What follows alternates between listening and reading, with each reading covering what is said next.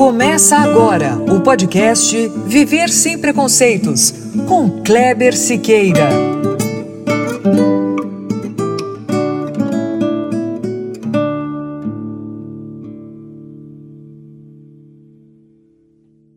Muito bom, é isso mesmo. Começando agora o nosso podcast, episódio 13. 13, número da sorte para alguns, do azar para outros e simplesmente um número para grande parte das pessoas. Aliás, para um grupo de pessoas em que eu me incluo. Mas deixando números e superstições à parte, vamos falar do que temos para hoje. E é o seguinte, anota aí. Eu acredito que o programa de hoje vai mexer com suas emoções. Não apenas pelas histórias da minha entrevistada, mas principalmente porque nós vamos falar de crianças. Crianças abandonadas, sem lar, crianças sem pais. Nosso assunto de hoje é a adoção. E, claro, todo preconceito que ainda cerca essa questão, que nada mais é do que um simples ato de humanismo. Para vocês terem uma ideia da importância da adoção, dados do Conselho Nacional de Justiça mostram que em agosto de 2012 eram pouco mais de 28 mil pretendentes inscritos no Cadastro Nacional de Adoção. Em maio de 2021, ou seja, quase nove anos depois, o SNA, ou Sistema Nacional de Adoção e Acolhimento, que é o nome do novo sistema de cadastramento, registra um total de mais de 35 mil pretendentes. E o que isso mostra? Mostra que o número de pessoas que buscam adotar cresceu muito, algo em torno de 25%. Mas, apesar do grande número de interessados, as crianças ainda permanecem nos abrigos. E vocês sabem por quê? Porque essas crianças não têm o perfil buscado pelas pessoas habilitadas a adotar.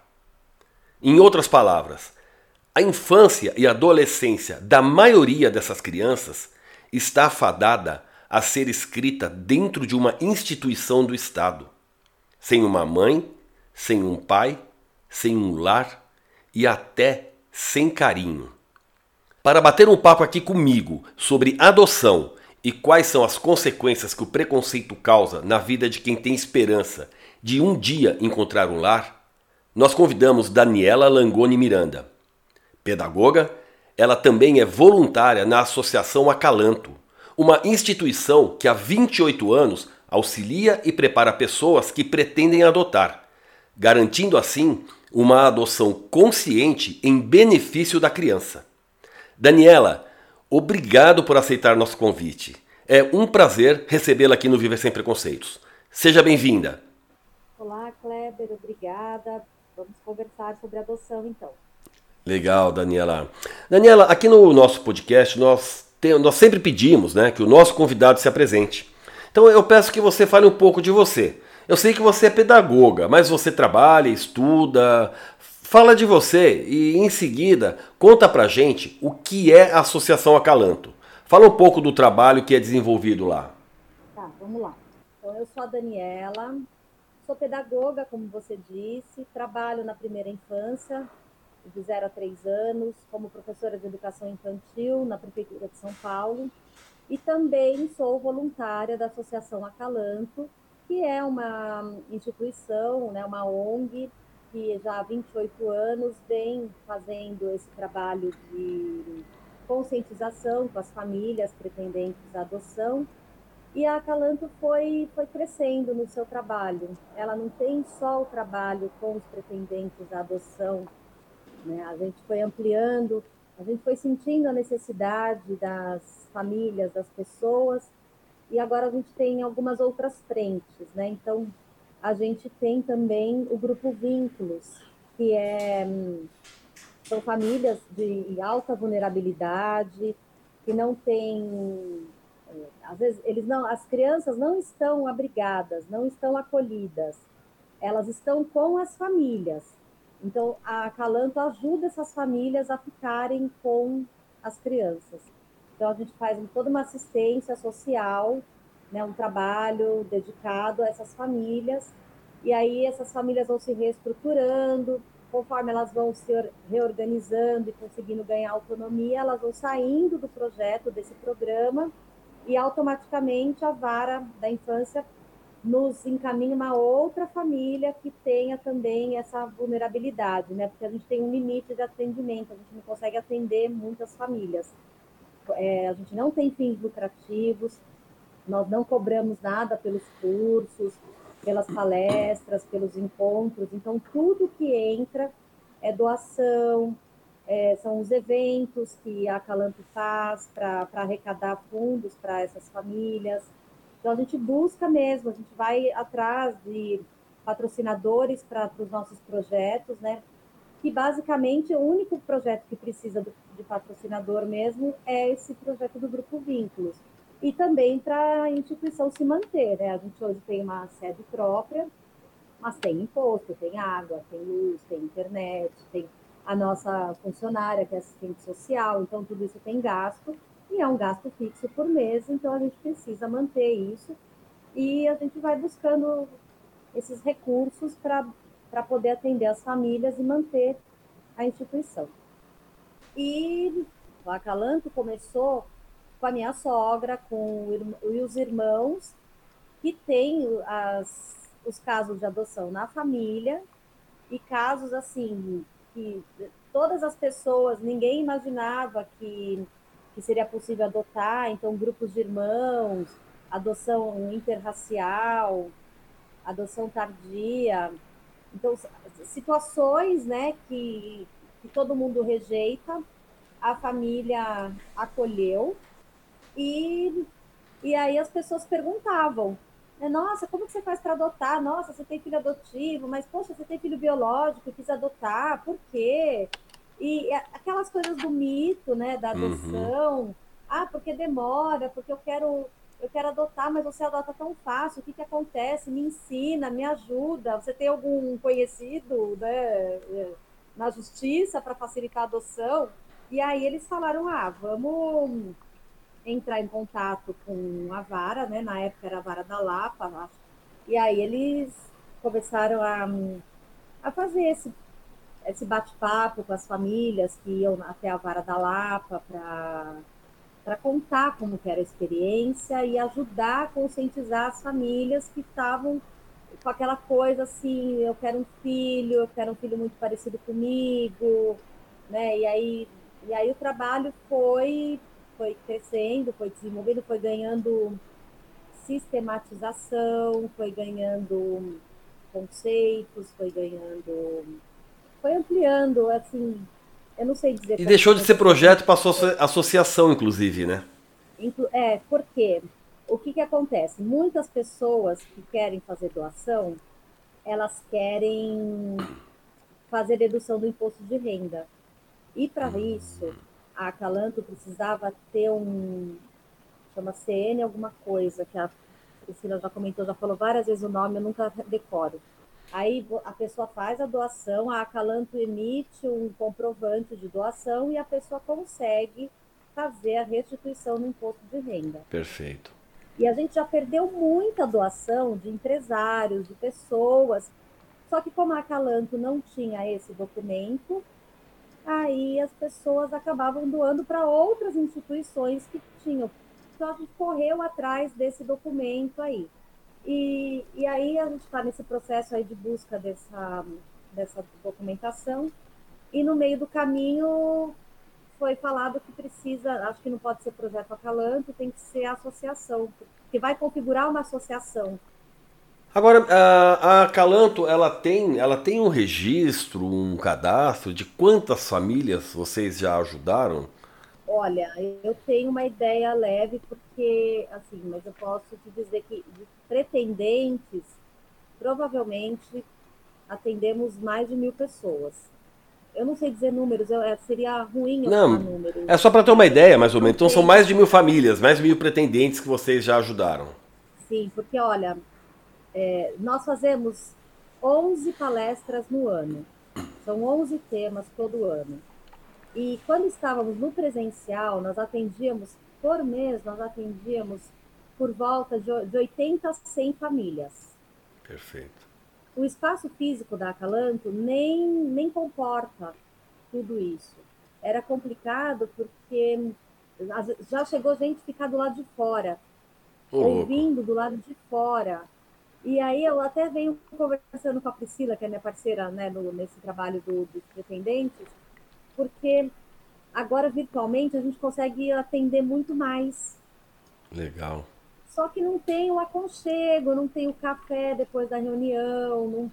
E a gente tem um perfil bem assim, Kleber. Olha, a família perguntou uma situação que não é da nossa vivência, que não é da nossa, que nem eu sou pedagoga e a Priscila é psicóloga não está dentro da nossa vivência, não está dentro da nossa área de atuação, a gente brinca que fala assim, ó, nós vamos perguntar para os universitários. Quando a gente tiver essa resposta, a gente passa para vocês. E a Priscila controla o grupo do WhatsApp com essas famílias, e aí ela passa as respostas para as famílias pelo grupo. A Priscila que controla o Facebook, da Calanto, o YouTube e o WhatsApp.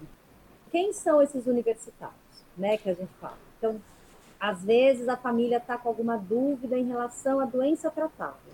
Então, a gente tem um, um médico na família, que também é pai adotivo, que começou o acalanto junto com a minha sogra, que era irmão da minha sogra. Então, a gente convida, fala assim: olha, nós teremos um convidado que falará sobre doenças tratáveis aqui. Daí vem e fala, então, to sobre todas as questões das doenças tratáveis, o que são doenças tratáveis, curáveis, não tratáveis, é, por exemplo, uma diabetes. Se você coloca lá, é, não aceito criança com doenças tratáveis, aí o seu filho vem e você, você colocou lá, não aceita, só que a criança que você escolheu do seu perfil tá, tem tudo do seu perfil. Menos isso. Tem diabetes. Uhum. E aí você colocou que você não aceita a doença tratável. E aí, poxa vida, eliminou. Esse corte que você falou, a pessoa ela é cortada, né? Isso acontece antes dele saber da criança? Ou ele é informado que existe uma criança, mas ela tem algo que foge do perfil que ele pediu? Eu acho que é assim, ó. Você preenche um papel, uhum. né? Que é um papel frio, porque você tá ali para escolher o seu filho.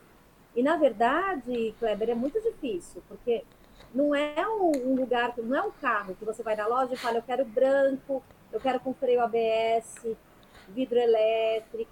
Então, você vai, você vai colocando requisitos, né, no, no seu carro, na sua mercadoria.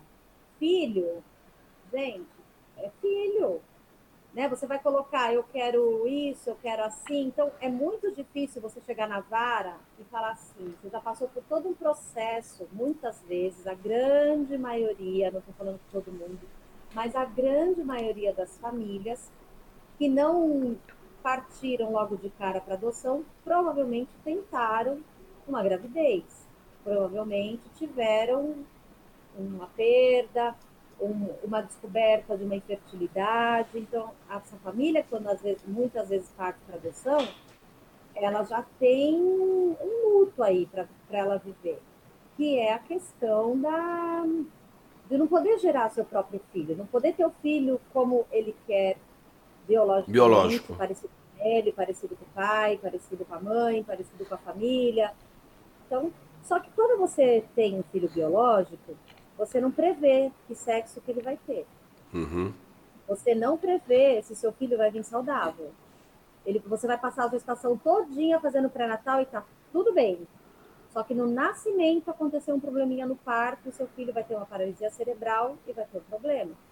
Com dois anos, o seu filho tem uma febre 42 graus, começa a convulsionar e descobre uma síndrome. Uhum. Então, eu descobri muito dessas situações vivendo com a minha filha. Foram situações assim, como ela é especial, eu frequentei a PAI, eu frequentei a ACD, e aí eu via mães que geraram os filhos, que os filhos tiveram problema, e se sentiu culpada, né, por isso. Então, assim, o papel, ele é frio. Você chega lá no papel, você tem que colocar o sexo do filho que você quer até que idade você aceita que venha o seu filho. Se ele tem doença, se ele não tem doença, se ele vai ser branco, amarelo ou negro, se ele vai ter irmãos. Então, assim, é um papel, é, um, é muito frio, porque você está escolhendo ali o seu filho. Então, essa questão do corte, eu imagino que seja assim: você preenche ali o papel. E daí, o fórum vai ver. Tem uma criança A. Quem preencheu o papel que bate com a criança A? Ah, então fulano, fulano, fulano. Aí vamos ver qual, quais são as, os detalhes desse perfil. Né? Então, a criança A tem diabetes. Ah, esse aqui, ó, o, o pai A falou que não quer com diabetes, então não vamos chamar esse pai. Ah, mas o, o, B falou que aceita a doença tratável, então ok, então vamos separar essa ficha, vamos contatar esse pai. Como eu te falei, assim, eu não estou dentro da vara, eu não sei como funciona essa questão burocrática. O que eu ouço de relatos é isso: as pessoas colocam o perfil e a vara chama de acordo com o perfil. Mas antes que a gente esqueça, Daniela, você tem a Larissa. Você tem Isso. quatro filhos, né? Três biológicos Exato. e a Larissa. Conta a história da Larissa pra gente. A Larissa, assim, eu namorava o meu marido e a gente falava, ah, quando a gente casar, a gente vai ter quatro filhos, um adotivo e três biológicos. Aí a gente falava, tá bom, então a gente primeiro vai ter os nossos, depois a gente adota. E aí nós nos casamos em dezembro de 2001 e eu já trabalhava na Calanto, já trabalhava com a minha sogra que já trabalhava bem antes dela ser minha sogra, eu sou amiga da Paula, que é filha da, da Cíntia. Da Cíntia. Que me apresentou para o Fábio, que é o meu marido, eu fiz faculdade com a Paula. Então ele me, ela me apresentou para o irmão. Eu falei, nossa, que irmão gato. Fui lá, peguei o irmão dela. Comecei a namorar com o irmão dela, mas bem antes de eu namorar com o irmão dela, eu já trabalhava na Calanco com a Paula. Só que quem fazia esse trabalho que hoje eu faço era ela. Eu a Paula. Num trabalho, era a Paula. Uhum. Eu ficava num trabalho chamado Clube do Tico. O que, que era o Clube do Tico? Eu ficava com, com as crianças. Nós tínhamos duas reuniões na Calanco. No primeiro sábado era com quem não tinha tido filho ainda e que estava querendo adotar. E no terceiro sábado era com quem já tinha filho, seja biológico ou adotivo, e estava querendo adotar. Então, enquanto a Paula ficava com os pais, eu fazia alguma atividade pedagógica, recreativa com as crianças. Isso chama Clube do Tigre. Bom, casei com meu marido e a gente falou, então agora a gente vai ter filho logo. É, tá bom, então vamos engravidar. Vamos. No primeiro mês eu não engravidei, no segundo mês eu não engravidei, comecei a ficar ansiosa, no terceiro mês eu não engravidei, no quarto mês eu não engravidei, todo mês eu ficava super chateada. Mas eu estava, assim, relativamente tranquila, porque eu falava, gente, são só quatro meses tentando, calma, não, né? Só que eu estava na Calanto, né, com a minha sogra, e ligaram da vara da, de Campinas para minha sogra perguntando se tinha alguém no, no perfil porque naquela época não era nada sistematizado, era tudo na caneta, em pasta. Então, as varas mandavam para Calanco as pessoas e a gente cadastrava as famílias. E aí ligaram no fórum da Lapa, da, da de Campinas, para saber se, se, tinha uma, se tinha alguma família cadastrada querendo ficar com uma criança que tinha sofrido maus tratos. Minha sogra atendeu e falou: não, não temos. E aí desligou. Daí ligaram de novo, de novo, e ela, na quarta vez que ligaram, ela falou: Nossa, eu preciso encontrar uma família para essa menina, porque ela já é a quarta vez que o fórum liga. Só que dessa vez eu estava lá. E aquilo mexeu comigo. Aí eu falei para ela, falei, a senhora encontrou. Sério? Quem? Eu falei assim, eu. Eu vou ficar com essa menina. Imagina, você tá louca? Você acabou de casar você está tentando engravidar. Eu falei, não, não tem problema. Porque não era para adoção. O que, que era? Eles queriam uma família de apoio para ficar com ela até ela ser encaminhada para adoção. Então ela precisava de uma atenção especial.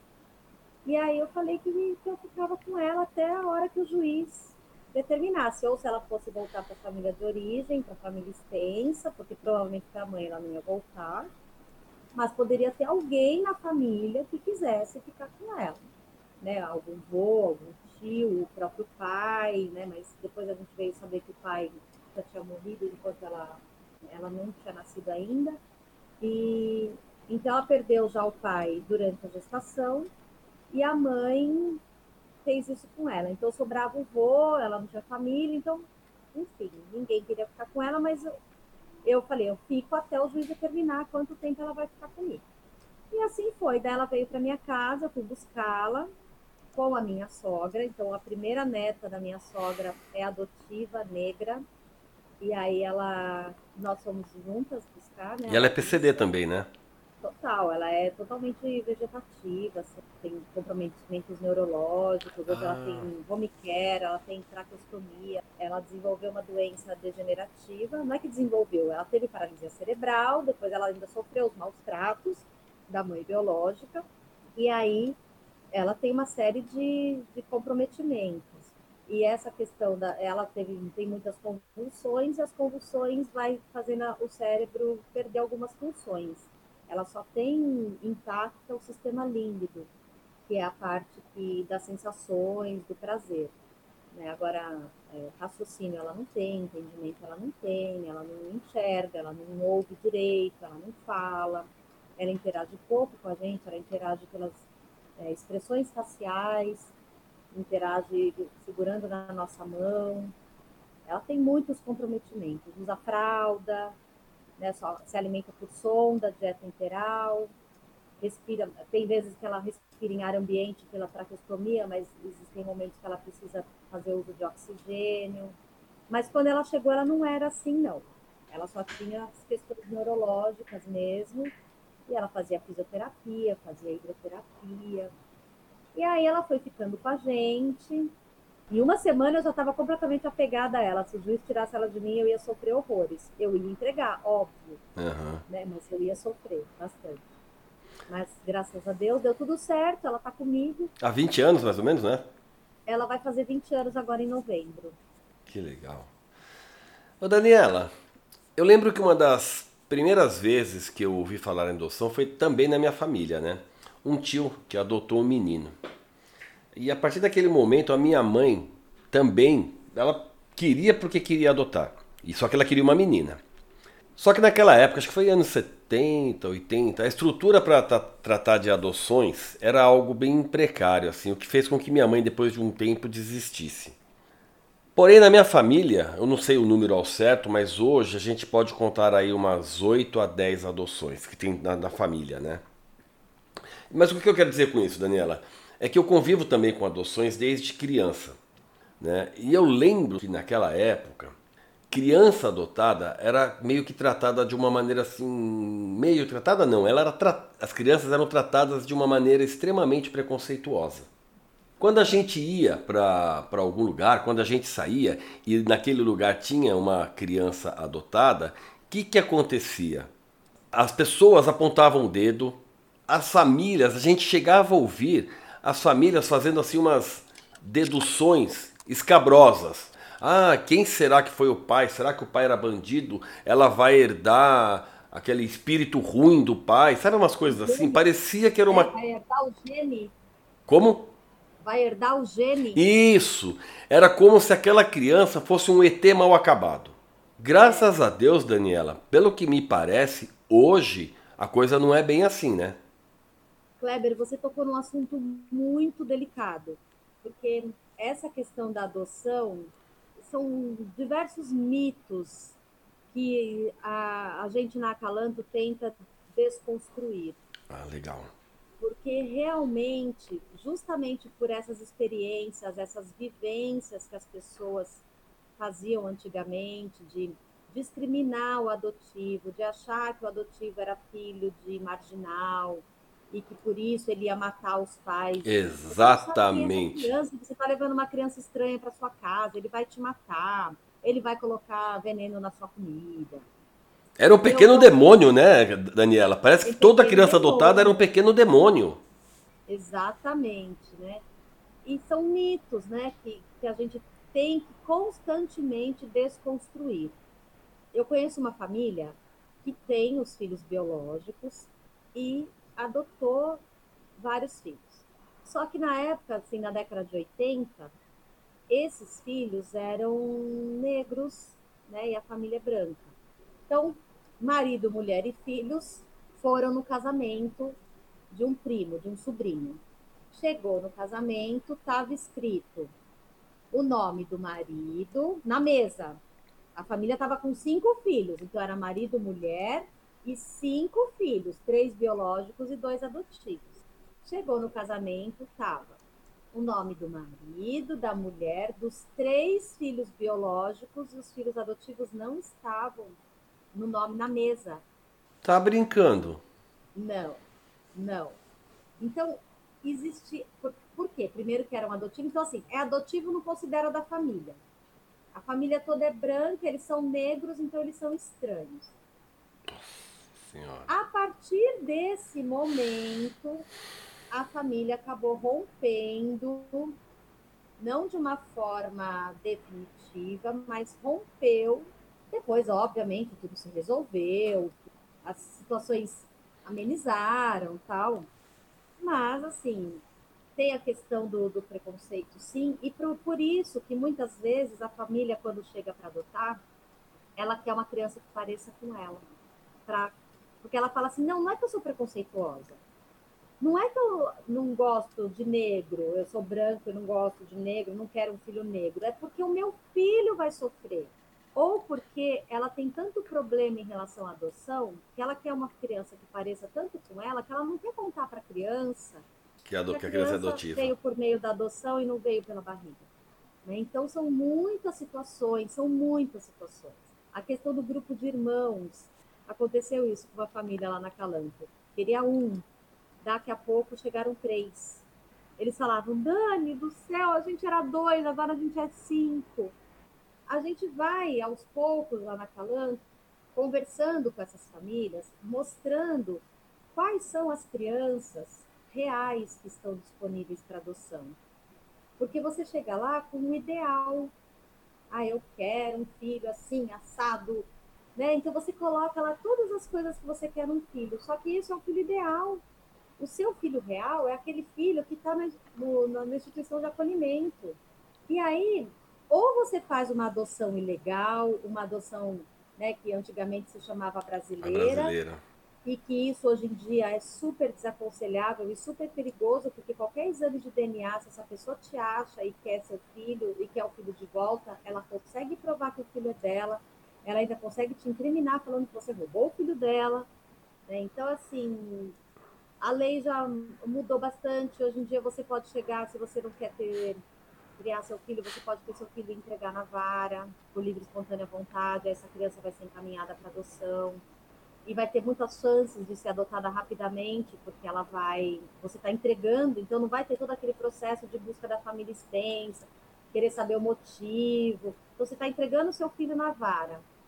Agora, já aconteceu da gente saber lá na Calanto, por exemplo, de uma família que queria dar a criança porque ela não tinha condições de ficar, e numa conversa, numa entrevista, ela falou que ela queria ficar, só que ela não tinha condições. Daí ela entrou no grupo Vínculos da Calanco. Ela entrou como família assistida da Calanco. Né? Então ajudou toda a questão de cesta básica, ajuda a arrumar emprego, ajuda a organizar a vida, né? a vida social, a vida da escola das crianças. As crianças não estavam matriculadas na escola, ela tinha nove filhos.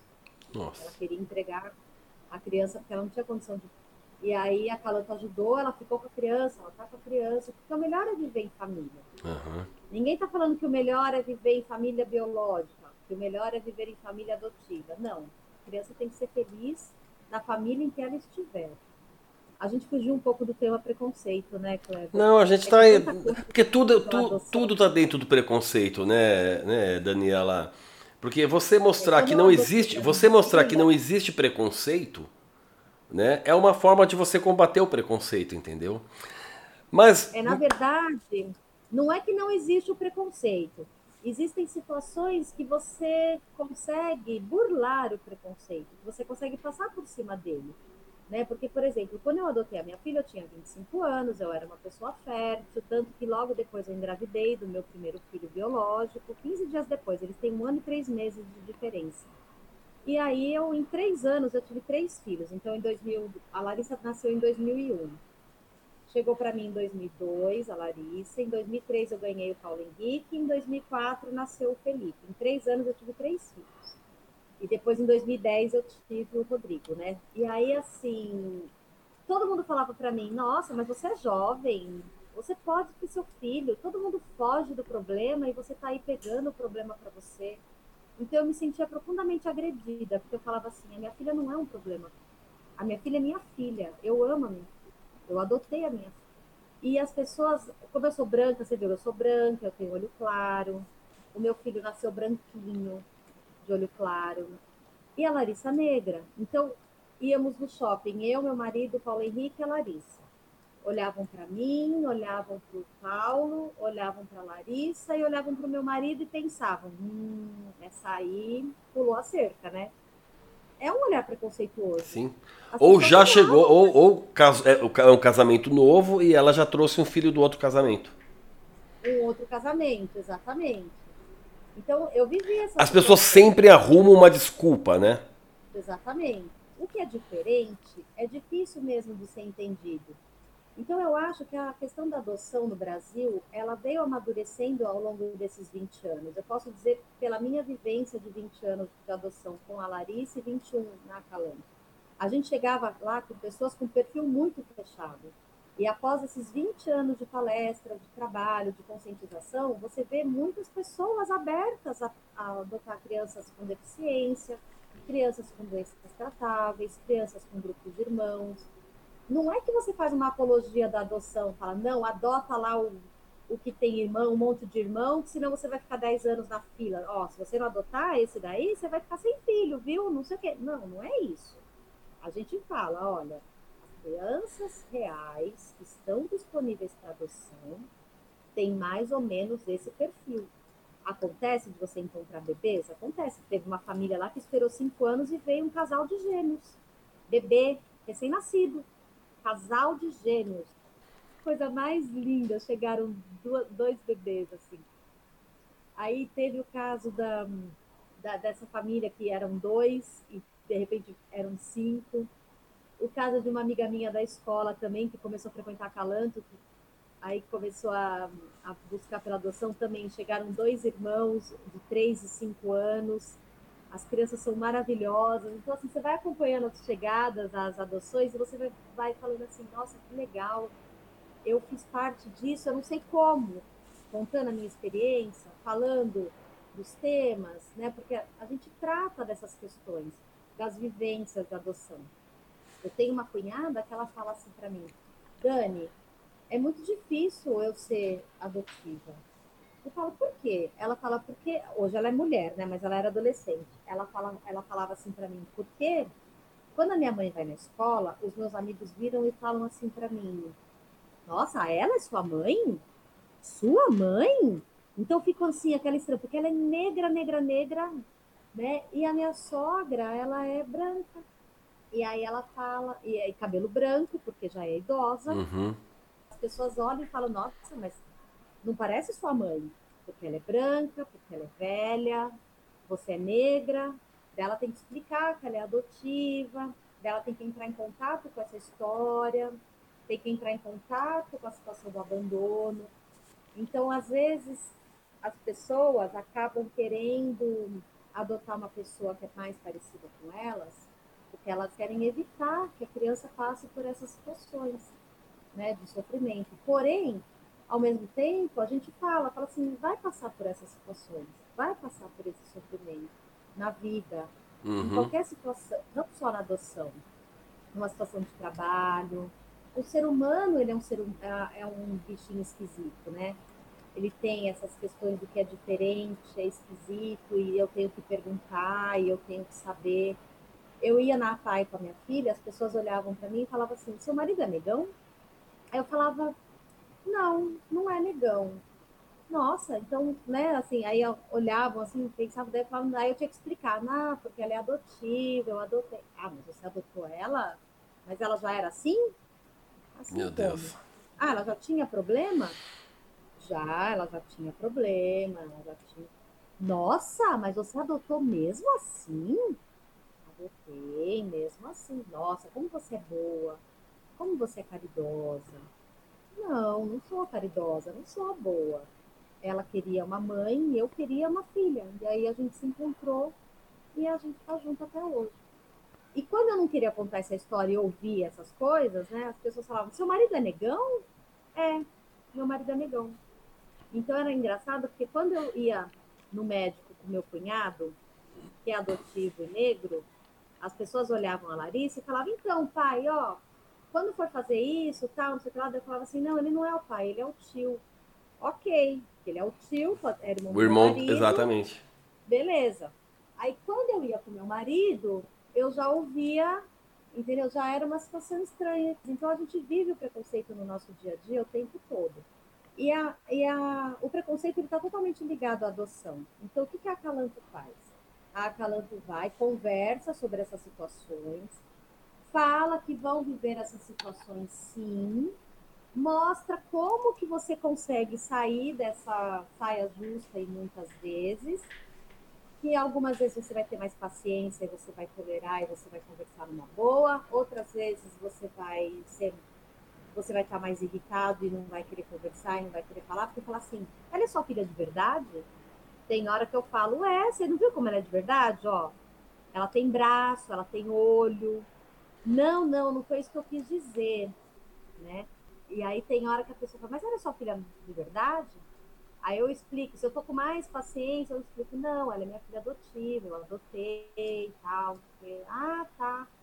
Causa estranheza essa questão de, de, ser diferente, né? Tem pessoas que falam, nossa, ela é parecida com você, justamente para tentar caçar um assunto para falar, impossível ela ser parecida comigo, né? Porque ela, ela não é minha filha biológica, né? Mas, se bem que a gente conhece muitos casos de famílias que adotam e as crianças são eu conheço inúmeras, inúmeras famílias que adotam e a criança é a cara dos pais.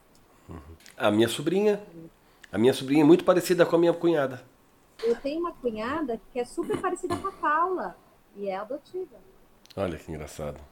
Então, assim, é bem, é bem legal. E aí a gente explica essa questão do, do preconceito, que a criança vai viver situações, aí eu conto essa história da, da, da minha cunhada que sofreu na escola e aí vai ficando mais leve, porque as pessoas têm aquela, aquele peso da, da, do preconceito de que a criança vai sofrer. E aí você fala, olha, vai sofrer em qualquer situação. O meu filho biológico sofreu bullying na escola. Uhum. Porque ele tem TDAH. O fato de ser adotivo, de ser biológico, não vai mudar a vida. E aí ele sofria bullying na escola, ele chorava, entendeu? E, e ele é meu filho biológico. Como que você lida com isso? Você lida com isso de diversas formas, entendeu? Com o filho biológico. Você tem um filho biológico, seu filho fica doente do nada. Você não vai devolver o teu filho biológico, né? Você não consegue devolver. Exatamente. Você vai devolver para onde? Exatamente.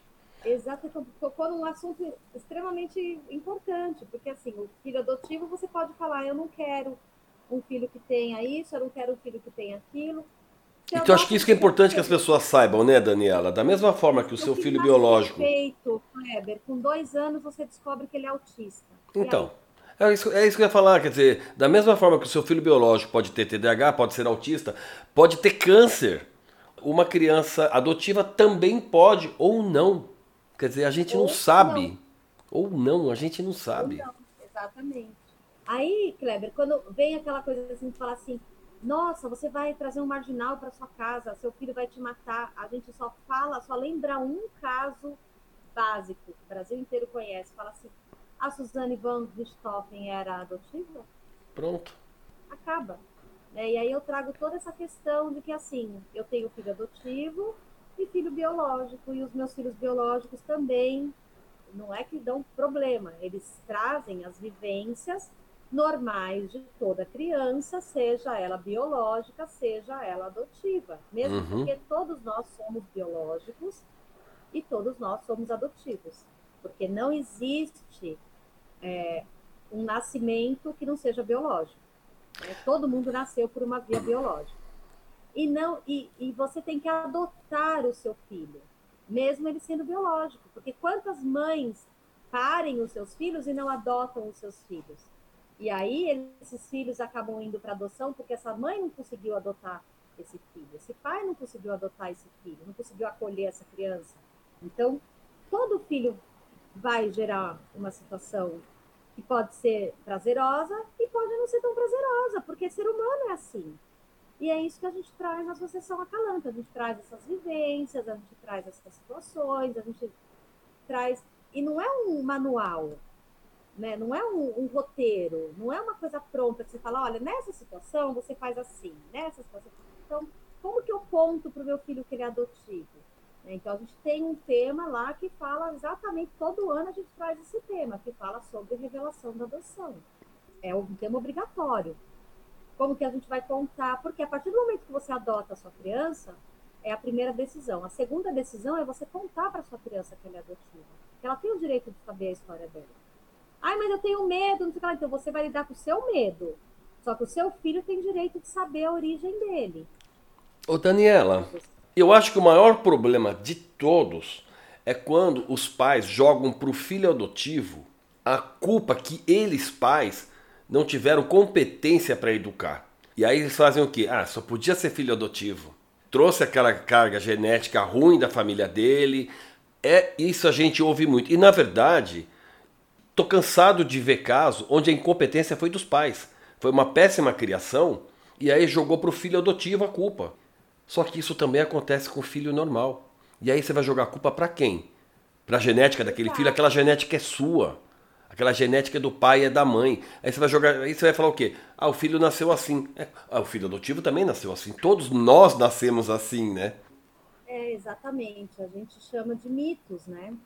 Esse é um grande mito, porque o filho, eu, eu queria tentar mudar essa, essa palavra problema, ela tem peso, né? Um pouco. Eu não queria dizer que é um problema, porque nós não nós somos seres em, em, desenvolvimento, nós somos seres em construção constante, em significações e ressignificações o tempo todo. Hoje eu sou uma pessoa muito diferente do que eu fui há 20 anos atrás, quando eu adotei a Larissa. É, o que eu amadureci, o que eu cresci. Eu errei muito na, nas eu tive três filhos ao mesmo tempo, eu tive três bebês, uma especial, e, e aí eu, eu surtei. Eu ouvia muito da minha mãe, assim, ê, pedagoga, hein? Estudou, estudou, estudou e não sabe nada, sabe? Aquelas, aquela uhum. conversa de mãe, né, que, que quer puxar a orelha da filha porque tá, tá surtando. E muitas coisas, assim, você quer fazer do seu jeito, você quer fazer do jeito que você acha, você erra, e aí, então, quando o, o meu filho começou a apresentar os sintomas de TDAH, eu, eu já tinha estudado na faculdade, né? E eu sabia que era genético. E aí eu fui, eu, e ele totalmente igual a mim, né? Totalmente atrapalhado, derrubava tudo, pulsava em tudo, descoordenado. Mas ele andou com nove meses. Só que ele foi falar com dois anos e três meses. E ele era muito agitado, me deu muito trabalho, assim, a educação dele na escola. E aí você vai, você vai sofrendo, né? E, então, assim, não é uma questão de, de problema. Eu não quero dizer que ele me deu problema, não. Mas ele trouxe uma demanda, muitas vezes, que apesar de eu ser pedagoga, de eu ter o conhecimento teórico. Você era mãe. Você não está preparado para viver na prática. Você, você não é a pedagoga dele, você é a mãe dele. Exato. E aí eu falava isso quando minha mãe me criticava e falava, né, algumas situações assim.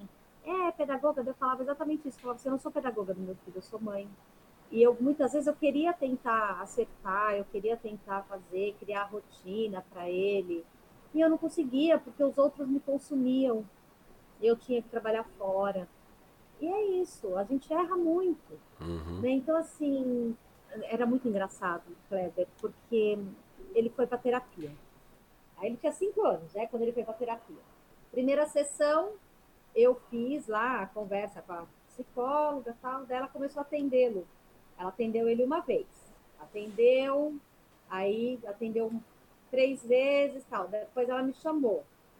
Daqui a pouco ela estava atendendo ele duas vezes no mês e eu duas. Daqui a pouco ela estava atendendo ele uma vez e eu três comecei a pensar, falei assim, engraçado, ela tá diminuindo as sessões com ele e tá aumentando comigo, né? Que estranho.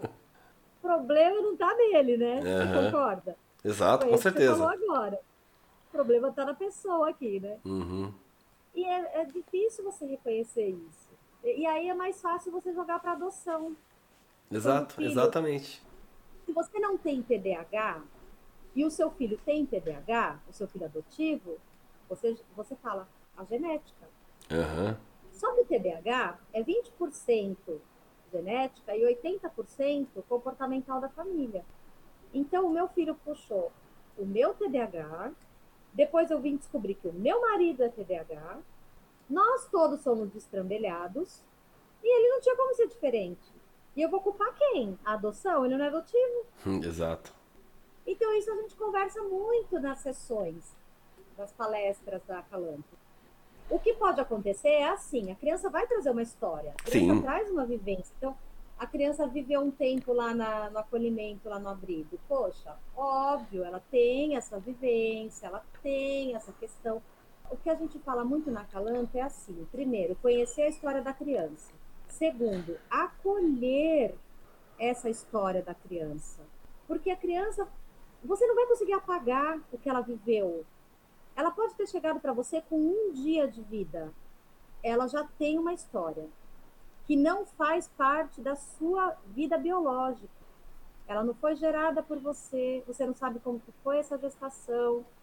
A não ser se fosse outro país, que nem nos Estados Unidos, que eles fazem aquele acompanhamento, a, a pessoa entra no programa de adoção e você acompanha a gestante, você vai com a gestante ao médico, você acompanha o parto, você assiste essa gestante em medicação, você faz todo um, um trabalho social com essa gestante que vai doar o filho, que ela já ela se cadastra para doar o filho e os dados cruzam lá com quem quer adotar um filho.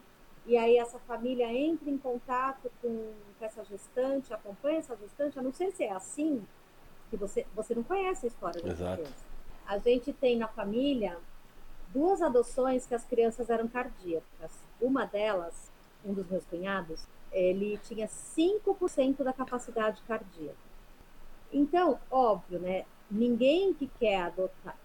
São situações diferentes. Porque, por exemplo, eu entendo uma família que não tem filho nenhum, que não conseguiu gerar nenhum filho, que sofreu a perda de um aborto, está sofrendo luto de não conseguir gerar. Eu entendo que essa família ela não queira, logo o primeiro filho, adotar um, uma criança que tenha problema cardíaco e que a qualquer momento pode morrer na sua mão, certo? Uhum. E, e, lá na Calanto, o, o bom da Calanto é que ninguém julga a intenção de ninguém.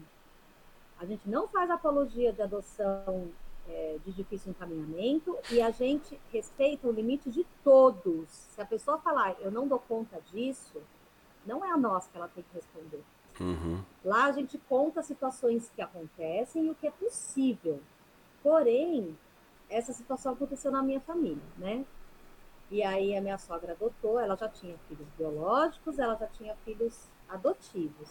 E chegou esse filho para ela com problema cardíaco. Tinha 5% de chance cardíaca, ele podia morrer a qualquer momento. O médico falou assim: Dona Cíntia, a senhora sabe que o seu filho, é essa criança que a senhora está levando para casa como seu filho, pode morrer a qualquer momento? Sabe o que ela respondeu? Quem me garante que eu, saudável, não vou atravessar a rua aqui na frente e não vou morrer atropelado? Quem me garante que eu posso estar descendo o elevador aqui agora, ter um piripaque e cair? Morrer aqui, ó, na sua frente. Eu posso ter um mal súbito e morrer aqui na sua frente agora. Então, assim, ela queria esse filho. Ela queria essa criança. Não importava se ele tinha 5% da capacidade cardíaca. Hoje esse menino tem 26 anos, é formado na faculdade de economia, trabalha, namora. Ele tem as limitações dele? Tem, mas ele é saudável. Imagina, se ele não tivesse sido acolhido por alguém, o que seria dele? Talvez tivesse morrido, ou talvez não. Ou talvez não. Mas assim, as duas vidas se encontraram. A vida dele com a da minha sogra se encontraram. Era para ser assim. Ele faz parte da nossa família. Né? Ele faz parte da nossa família. Quer dizer, eu não era casada ainda quando ele foi adotado, né? Mas eu acompanhei tudo. Eu, então é muito bom, é muito bom, é assim, eu acho que vale a pena, sabe? Eu repito, cada um sabe o seu limite. Daniela, na introdução do programa, eu disse que em nove anos cresceu muito o número de pretendentes à adoção, mas que a maioria das crianças ainda permanece em abrigos. E o que nós sabemos é que isso acontece porque as crianças não têm o perfil buscado pelas pessoas habilitadas na adoção.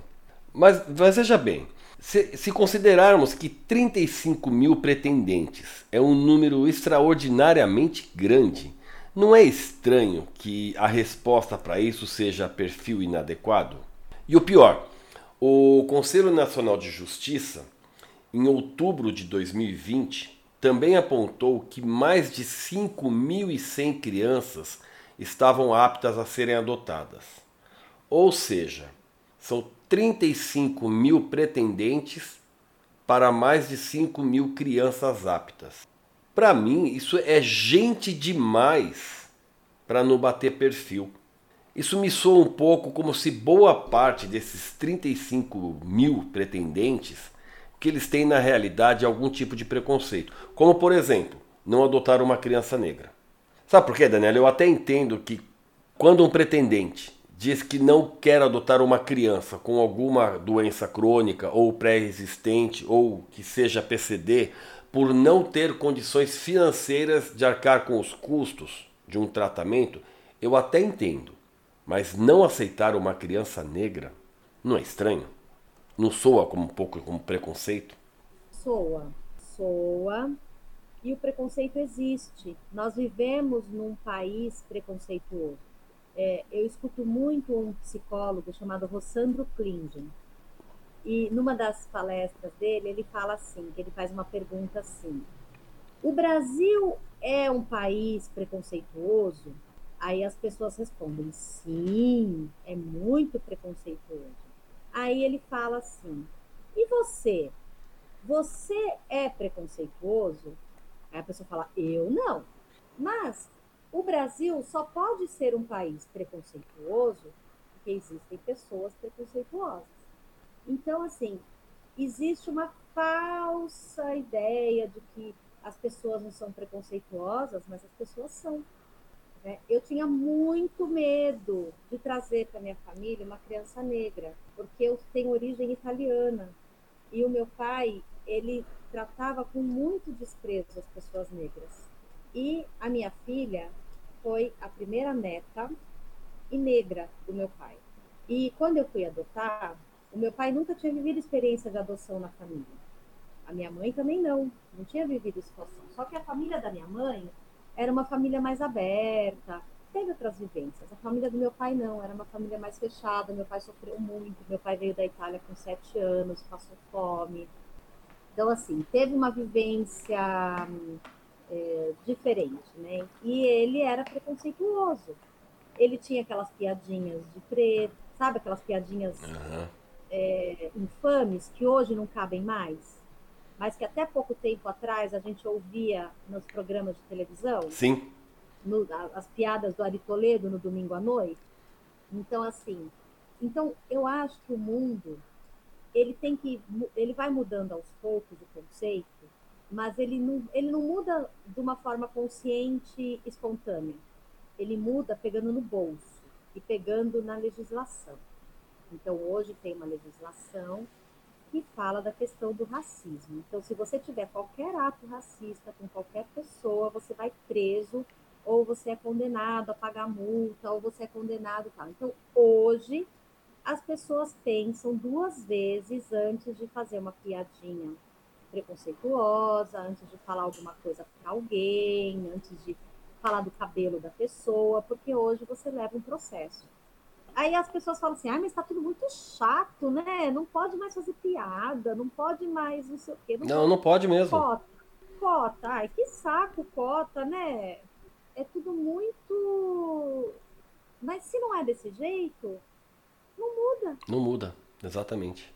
Não muda. Então, assim, eu acredito que da mesma forma que em 20 anos de acalanto eu percebi uma mudança sutil, tá? Não é uma mudança grande, Mas já é uma coisa, já é, um, já é uma mudança.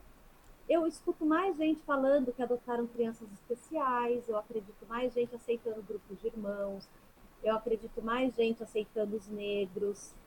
Ainda não é o ideal? Ainda não é o ideal. Mas a partir de grupos de apoio à adoção, como a Acalanto, como vários outros que existem, a gente vê que essa mentalidade foi mudando. A mídia trata agora de uma forma diferente, as novelas retratam a adoção, já retratam de uma forma diferente, mais consciente. Então, eles já falam de uma forma diferente, de uma forma mais cuidadosa, tentando trazer para a sociedade essas questões que até então eram mais gritantes, assim, né? E aí eu trouxe a Larissa para minha família, porque eu sempre fui rebelde, e eu falei, eu vou adotar sim, ela é negra sim, se quiser aceitar, beleza, se não quiser aceitar, eu rompo. Uhum. Fui com esse pensamento, com 25 anos de idade. E, para minha surpresa, foi uma paixão louca. Eu ficava com medo, né? Porque ele sempre, a vida inteira, eu cresci com ele falando de, de negro e fazendo pudinha. E, e aí eu adotei a Larissa e ele fazia tudo por essa meta. Ela só tomava água de coco porque ela não gostava de água normal. Ele ia lá na 25 de março, enchia o porta-mala dele de coco, trazia para mim. Quando eu mudei para o interior, ele levava para o interior. A Larissa bebia água de coco o dia inteiro. Porque ela não bebia água, entendeu? Então ela bebia água de coco. Porque ele tinha um amor por ela, uma paixão. Então, assim, eu acho que o mundo vai ficando melhor conforme as pessoas vão tendo atitudes de afronta o seu pai não mudou no bolso, né? Seu pai mudou no amor. Ou é pela dor ou, ou é pelo amor, exatamente. Meu pai foi pelo amor, graças a Deus. E aí é isso, né? Então, assim, a gente vai percebendo que realmente é triste, Kleber. Não é uma coisa legal. Mas se você não afrontar a sociedade, não jogar na cara da sociedade a realidade, a sociedade vai achar que está vivendo numa bolha. Exato. Né? Daniela, o papo foi tão bom que passou rapidinho, né, Daniela? Mas, olha, mas ainda dá tempo de, de pedir uma, uma última colocação tua, tá? Um recado que eu quero que você passe. Daniela, tem muita criança querendo um lar.